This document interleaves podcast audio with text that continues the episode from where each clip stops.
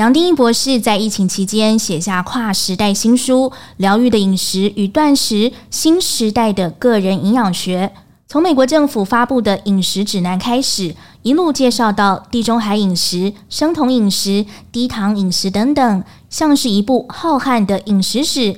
但是却不告诉你到底哪一种饮食法最好，因为博士希望读者明白的是最基础也最重要的营养知识。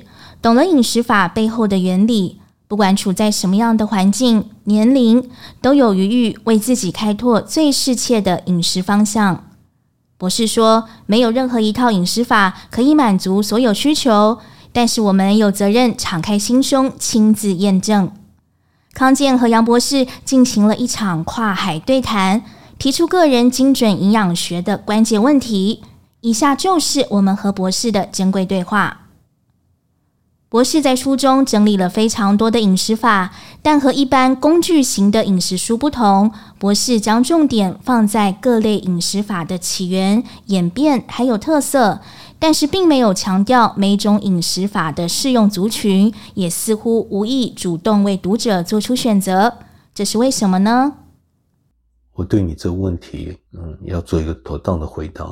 我首先把我们这本书的名字重复一次。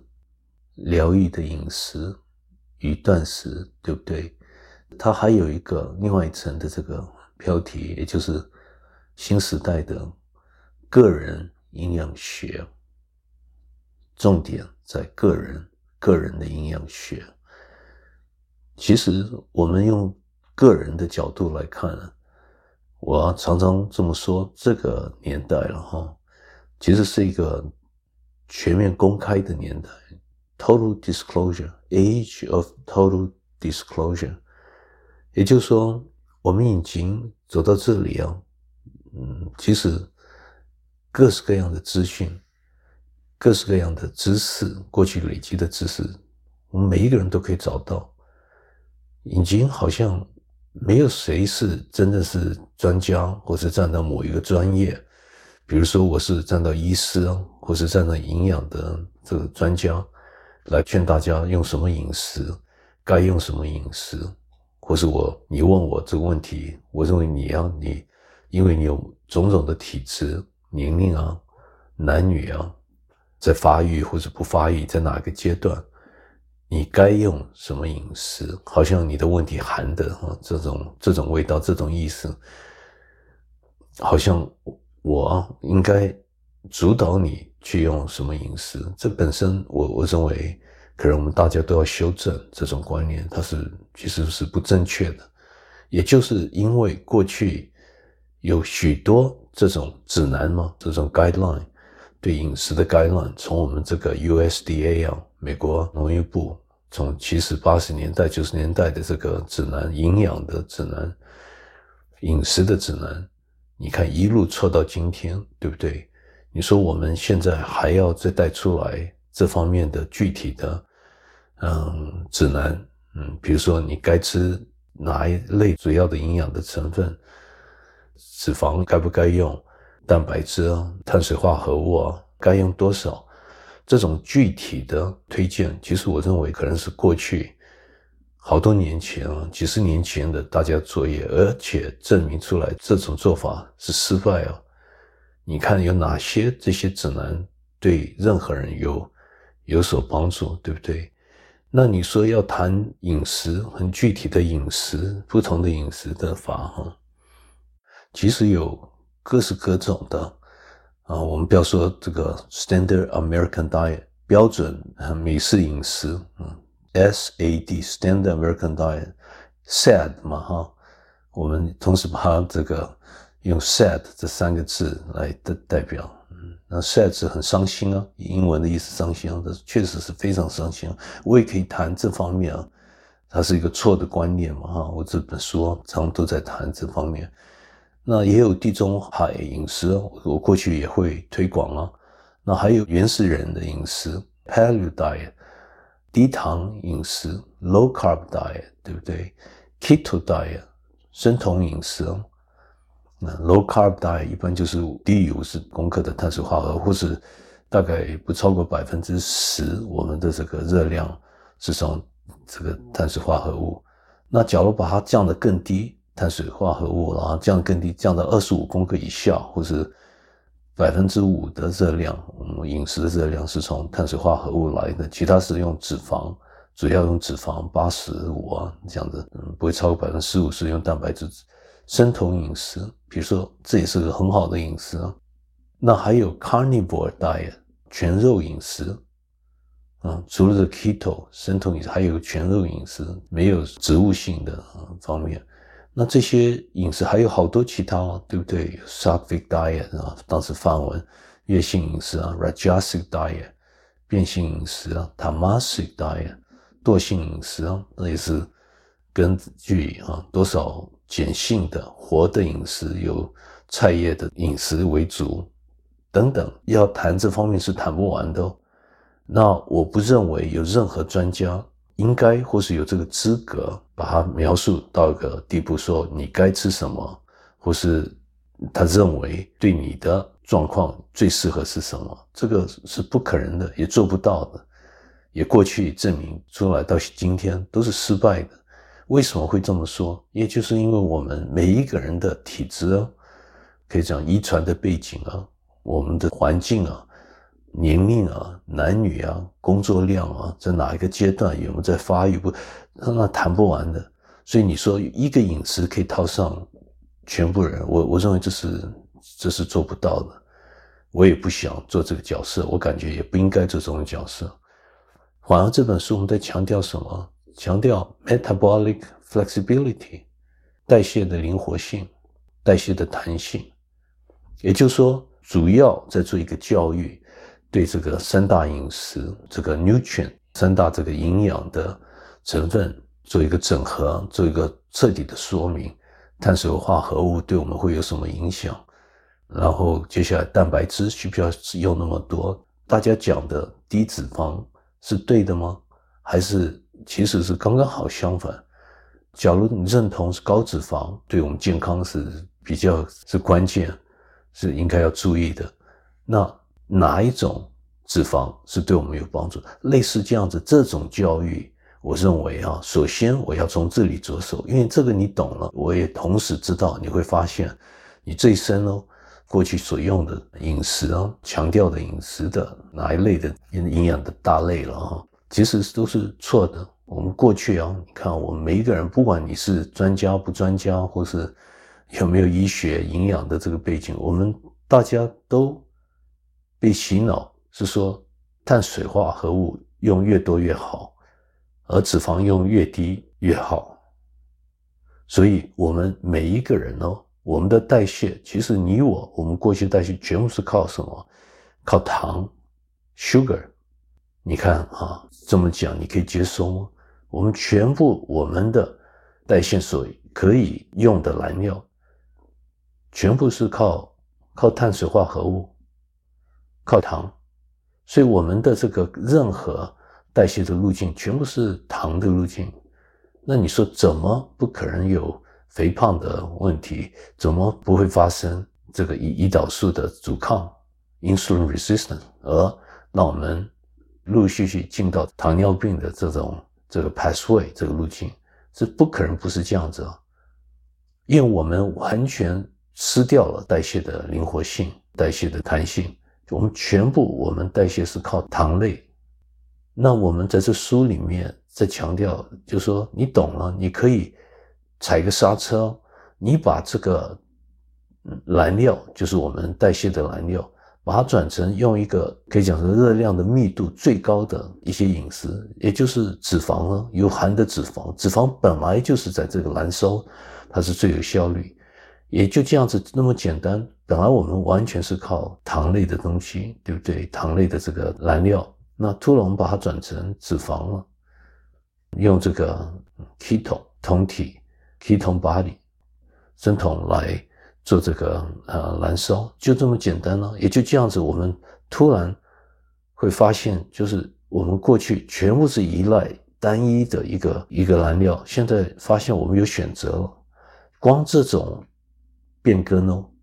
可以说是一种脱胎换骨的这种转变，让我们呢从一种发炎的体质，从这个过去啊，用一种低效率的这种用热量的密度，就是 low caloric density，你你你不用脂肪，用糖类东西，当然它是这个密度是比较低嘛，因为效率比较低，而且同时带来各式各样的过敏，让我们呢从里面。不要说找不到健康，它是一路是往疾病的这种层面在走，也就是不知不觉，我们本来我们有一个东西叫做宿主的呃免疫力嘛，host immunity，这个它就几乎是破坏的，因为我们随时进入一个代谢的不平衡，进进入一个 metabolic syndrome 代谢症候群，那你说我们怎么可能会健康？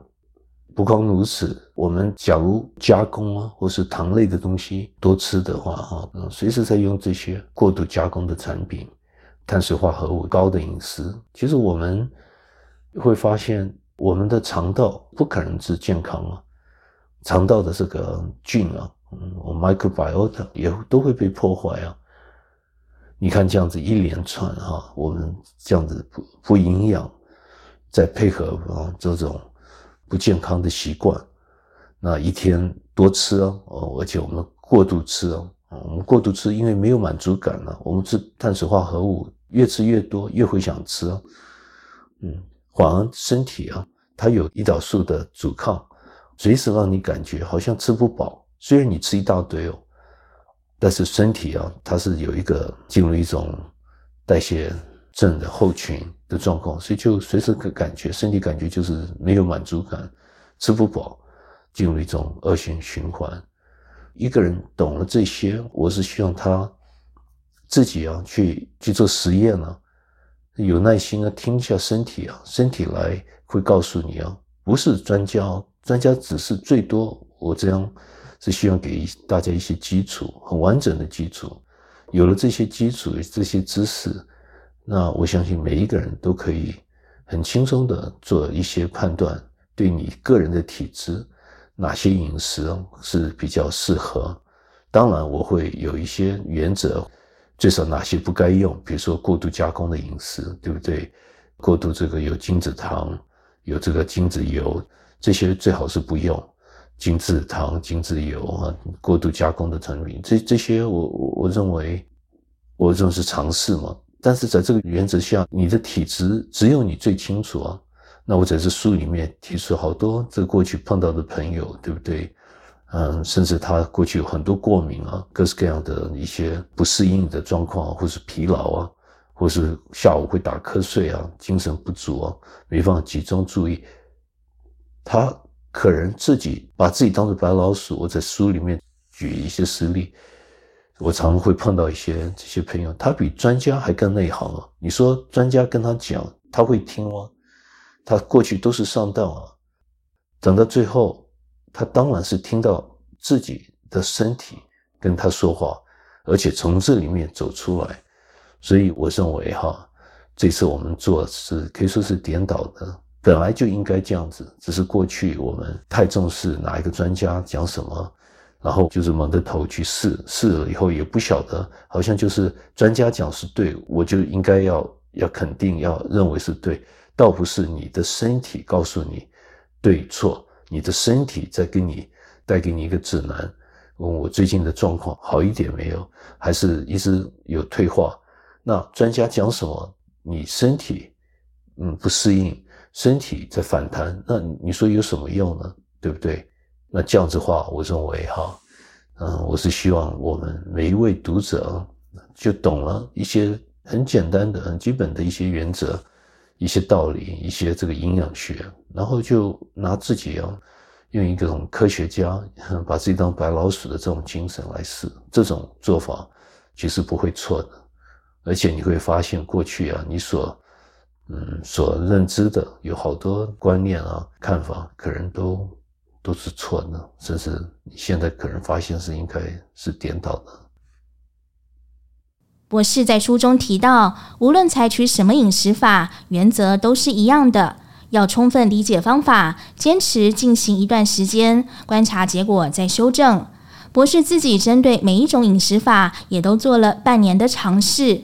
非常强调实验精神，但是对一般人而言，似乎很难做到这样长时间的实验。有没有比较简便的方法呢？或者这本书里面哈，确实有提到，就是我个人呢，每一种饮食法都用过，甚至用一段时间，你你讲的没有错，最少半年呢。就是看可不可以适应啊，而且总是要给身体多一点时间来适应某一种这个饮食嘛，也只有这样子，你才知道它对你体质啊适合不适合，有带来这个优点缺点，对不对？假如我们匆匆忙忙，好像你的问题一方面反映到这一点，就是我们现在人了哈，都是没有耐心，好像就是哪一个专家讲两句话。这里啊，留一个档案，十五分钟，一边在做，一边在看的这个手表啊，可能，嗯，这是我认为是最可惜的。现在就是我们都是人，需要 multitasking 啊，多层面同时在作用。从某一个程度啊，也就是反映现代人的这种没有耐心的这种境界。你总是还是要给时间让身体啊适应。对不对？因为那么重要一个题目，不可能你今天吃了饮食，明天已经改成第二个，第三天又是第三个，这样子永远不会深入嘛，对不对？也就像我这几十天带着大家进入这共修，我也是跟大家讲是一定要有耐心哦。就是我们最终的两个大的法门，一个是禅，一个是臣服，一样的意思。跟我在这本书也也都是一样的，就是把大家当做非常成熟的，可以想修行者也好，就是在追求身心健康的朋友，把每一位都假设，我这样做假设是很很有这个耐心，有这个成熟度嘛。也就是这样子，我才会把最终的一些饮食的成分，它会怎么影响到我们身心的健康，跟一些原则带出来。那。其实里面书从我个人看法，它是交代的非常清楚。因为走到最后，不是低脂饮食 （low fat），刚刚好相反，应该是 high fat，不是高碳水化合物、高糖的，是刚刚好相反是低糖的。那蛋白质不用吃那么多，所以我在讲说，在热量占的热量的这个卡路里的这种角度在看，百分之十、十五就够了。那反过来，这个啊，就是碳水化合物可以低啊，低于十趴以下，甚至五趴以下都可以啊。其他呢，你可以算一下，百分之八十八十五都是脂肪，对不对？占的热量的层面啊，当时重量又不一样，因为这个脂肪的这个嗯热量的密度比较高，它的效率比较高嘛，所以你同一个一百公克的脂肪，你要去。把它当做热量的啊燃烧来看，它当然它会产生更多卡路里嘛，大卡，这些都是在书里面非常非常具体哦，啊，你说不定产生误会，认为说，诶，怎么好像只有讲到一些营养的原则、营养的科学一样的一些背景的一些资讯，没有给具体的跟大家讲要怎么使用？No，这不这不正确啊！我在书里面其实。这个指南，我认为已经是非常非常清楚。但是根据每一个人的体质，因为有些人吃素啊，那你要对这个吃素的朋友尊重嘛，对不对？那一定是这样子。但是对吃素的朋友，我也在强调，你要用脂肪高的。那有好多，比如说植物啊、坚果啊、这核桃啊、胡桃啊、榛果啊等啊，对不对？有各式各样的椰子油啊。还有这个亚麻油啊、橄榄油啊，尤其这个 extra virgin 的橄榄油啊，特级初榨的橄榄油啊，还有这个洛梨油、avocado oil 等啊，有各式各样的油类，都是植物。一个人吃素，它是植物的来源，所以就是可以适应你吃素哦。那假如你是比较习惯吃肉，那我里面有讲啊，你吃这个像鱼呀、啊。有好多肉类的这种层面啊，甚至这个澄清奶油啊，有各式各样的来源啊，它的饱和的脂肪是特别高，所以我特别强调饱和的脂肪的重要性，对不对？这里面我我说像比如说椰子油，我就会特别啊来强调，比如说像椰子油里面含的中链脂肪酸嘛啊 MCT，对不对？还有哪些脂肪有多的这个单元的不饱和的脂肪酸，多元的脂肪酸，而且这个 omega 三要用多，嗯，反过来 omega 六少用一点哈。一个是是抗发炎，另外一个是是会引起发炎。omega 六，比如说它很多我们身体要要用的一些发炎的一些代谢物啊都需要 omega 六。啊，类似像这样子，我在书里面都有强调。光这样子，所以我很具体跟大家讲。像我个人发现，光是脂肪高也是少了一些，少了一些什么？一些植化素 （phytochemical），就是我们用高纤维的一些 leafy 啊，vegetable 绿色蔬菜啊，类似是是花科啊，cruciferous vegetable。所以，首先我在讲说，为什么吃脂肪多？是那么关键，但在这个原则下，不一定要守住。我们认为就是二十五公克以下的这个碳水化合物是最理想。像我个人，我就喜欢吃多吃纤维的。那虽然表面上纤维的这个蔬菜也是碳水化合物嘛，但是因为有纤维，所以它的热量比较少，所以到最后它的 net carb 精致去算这个呃热量 calorie 其实不是那么高的。用这种方法来综合。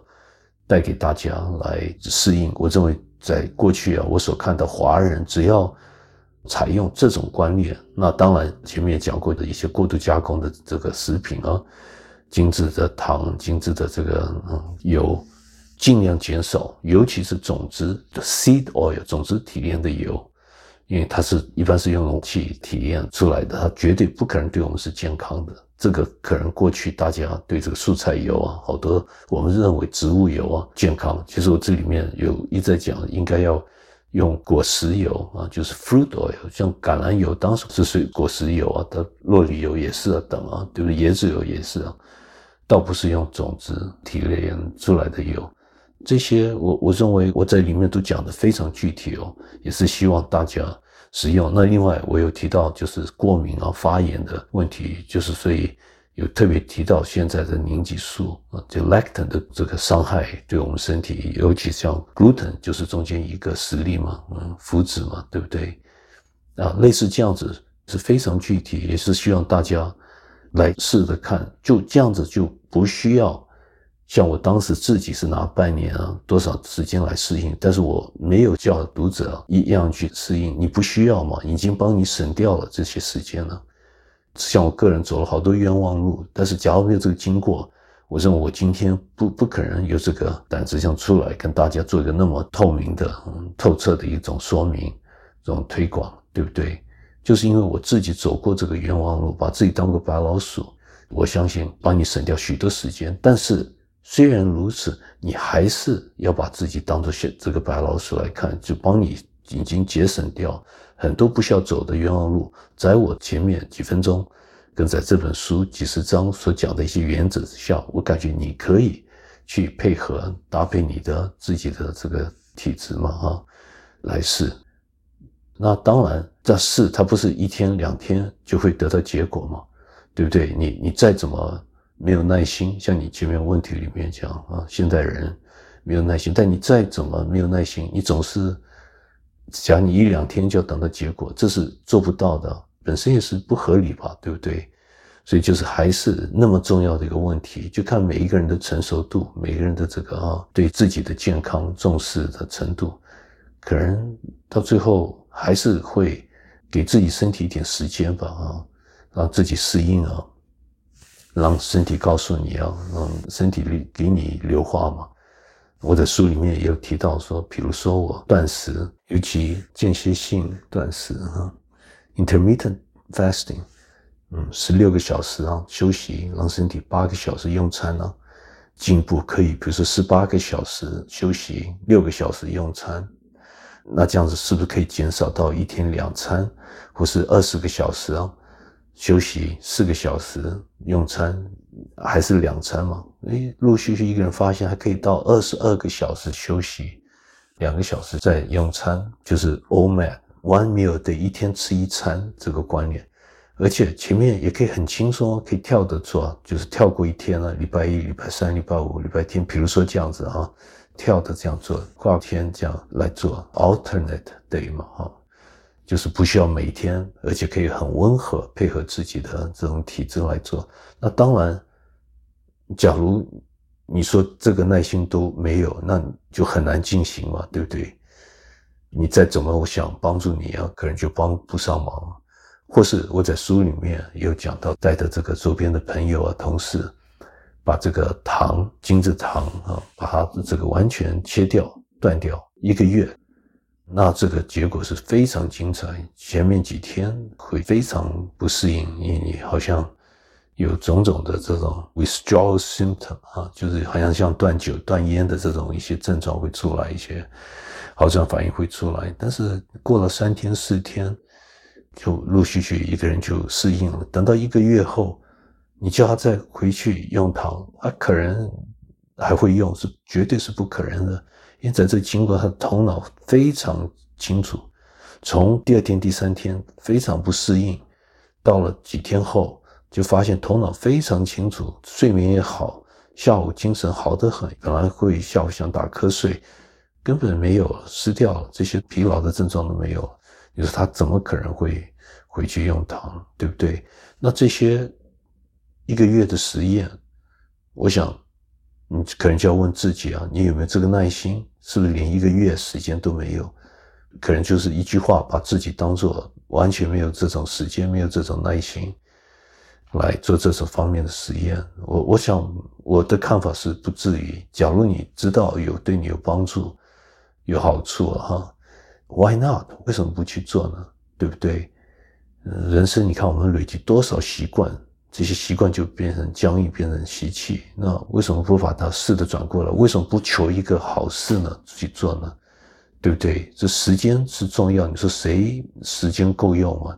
每一个人都是很紧张啊，都是很紧迫啊，样样。但是不管怎样，我们人还是够聪明啊。我们会一种排列，一种顺序啊，对我们重要不重要？可能还是会自己会选择嘛。所以走到最后。我说，我们人还是有更高的一个大的智慧。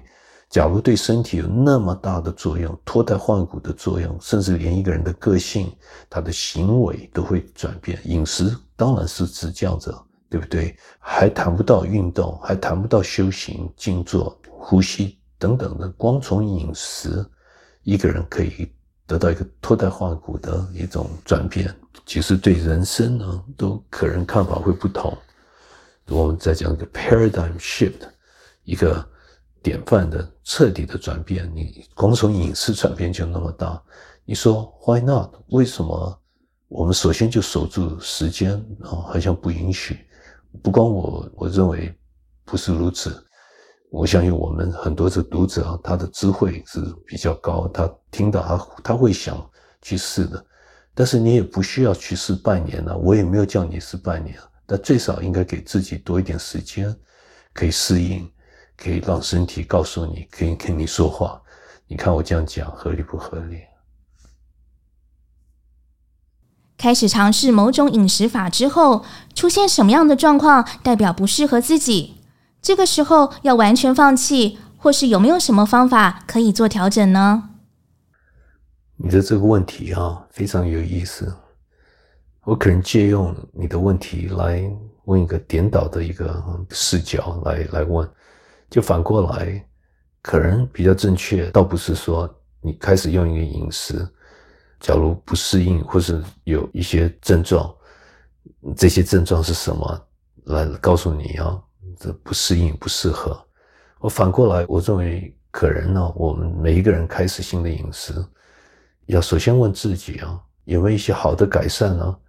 对不对？首先，我们正面的层面有哪些变更呢？有些转变，让我们可以得到一点信心。我认为这个是比较重要嘛，对不对？我们是任何东西你还没有进行，我们应该去就是抱着希望，它是对我们有帮助，不是对我们有伤害。那为什么是反过来？你问的问题的这个重点啊，就含着我回答前面两个问题所讲的一样的，也就是说。我们不需要靠专家来告诉我们该怎么用啊，我们其实懂了这些原则，一些基本的一些知识啊，营养科学的知识，呃，而且三大类的这个营营养啊，不管是蛋白质、碳水化合物或者脂肪，当然还有微量元素啊，书里面也有讲。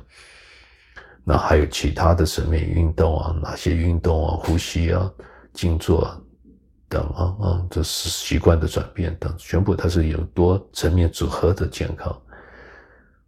懂了这方面的科学，我也知道要怎么去进行，怎么去着手。那我的重点就不应该就是随时期待什么时候要去变更，什么时候会不适应，或是有什么症状。或者有什么路标让我知道不适应？我认为这个是不是就是在反映过去为什么那么多这种营养学啊这些指南，我很少看到成功。我在西方最少到今天所看的都是失败，也就是大家可能这个集中这个注意力，这个 attention span 啊，就是注意的这个空档摆得太太短了，说说不定啊。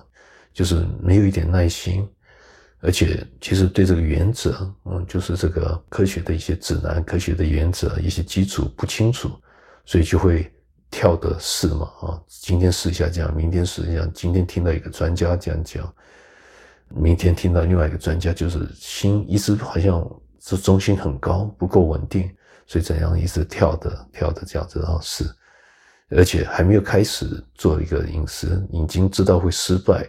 甚至我们想知道这失败的这些指南针，或者它路标在哪里，对不对？我想反过来，假如我们是很乐观，把一个科学、一个营养的大科学把它弄清楚了，甚至你跟专家比，甚至可能是讲说比专家还更内行，因为你一边做一边在试，而且我们的书里面带出来许多原则，嗯，这样子做，我一边适应，你可能。完全就给自己一点信心，给自己一点信心，就会把一些嗯，在这个这一路啊，你一边做一边走啊，一边在试啊，有一些好转反应哦，一定有好转反应。你记得我过去啊，也也用这个 law of hearing 来表达嘛，哈，就是从内往外，从上往下，然后从现在往后面，往前面的这个啊，在在这时间上，我们身体一些症状啊，它会浮出来。好转反应是这个意思吗？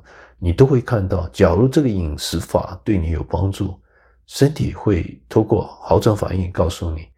那这些好转反应是有些时候是不好过，像比如说你把糖断掉，前面讲一个月把它断掉，做这种实验，你说是好过吗？前面是非常难过。你从三餐讲是两餐。间歇性的断食，嗯，比如说三餐到两餐，两餐到一餐呢，甚至完全断食，前面是很不好过的，哦会有一些好转反应哦。所以为什么我说在书里面我用各式各样的温和的方法？但是不管怎么温和，它还是有一个过度的让你要适应嘛，身体要适应嘛。那不可能碰到一个问题好转反应，我们马上就就放弃了，对不对？就是一路就在注意摆到。哪些不好的症状？所以我同时会跟许多朋友啊这样讲，就是你只要你的科学是正确的，你不要怕，你一路走到底，试试看，给自己身体妥当的时间，让它一波一波的把好转反应扫描过去。那怎么知道这科学是正确的？这不是才是重点吗？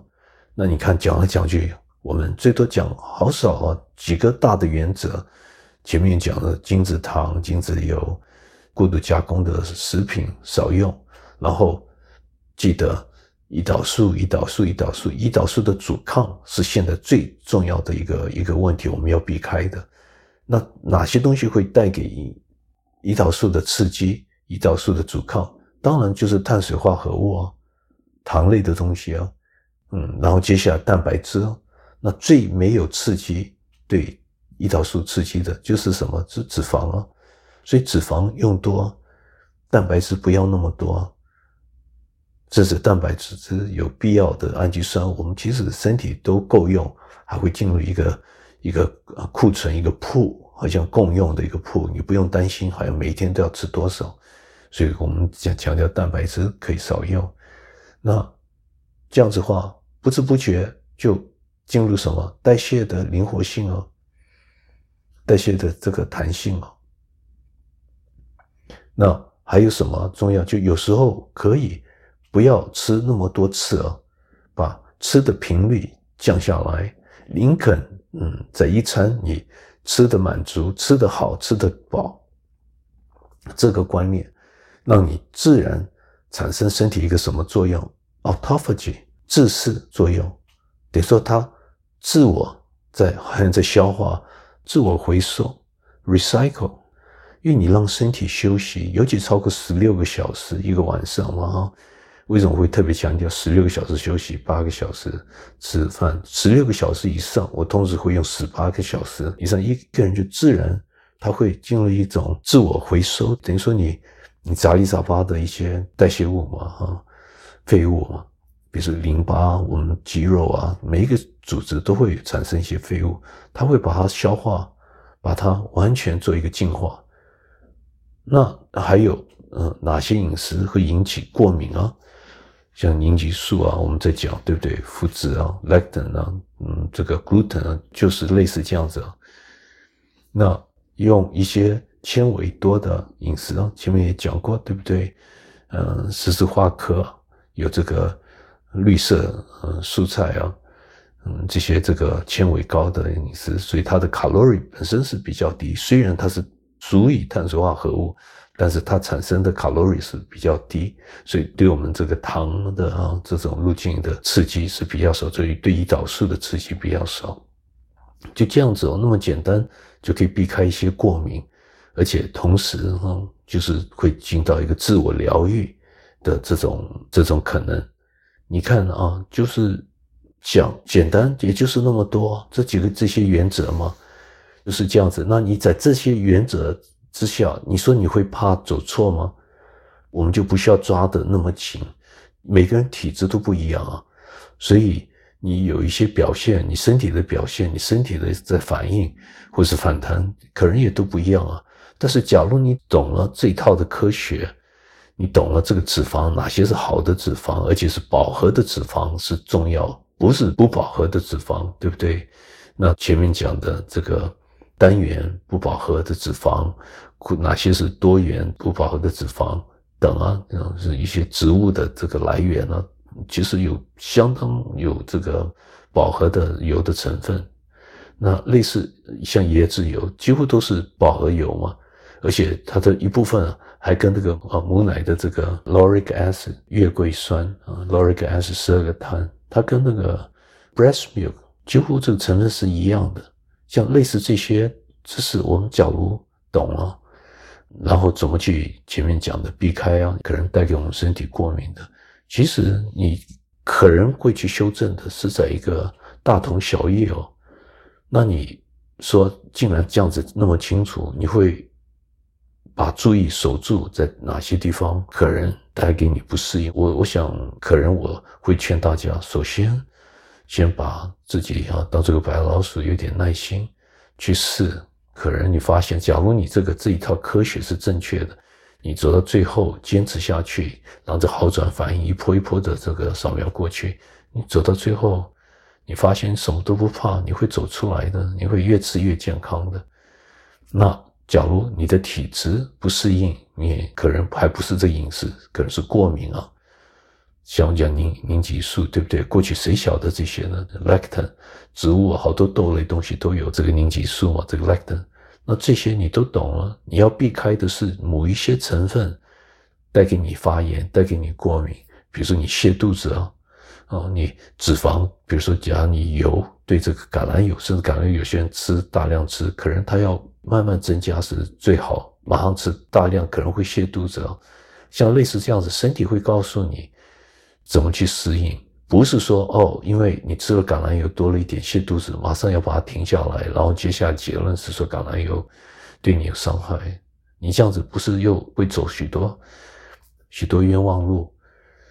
我是劝大家还是这个把心胸打开，把这科学首先把它读一下这本书嘛哈，有相当多的这个重要的资讯。我认为，讲可以把这本书消化，我敢这么说，你这一生用不完的。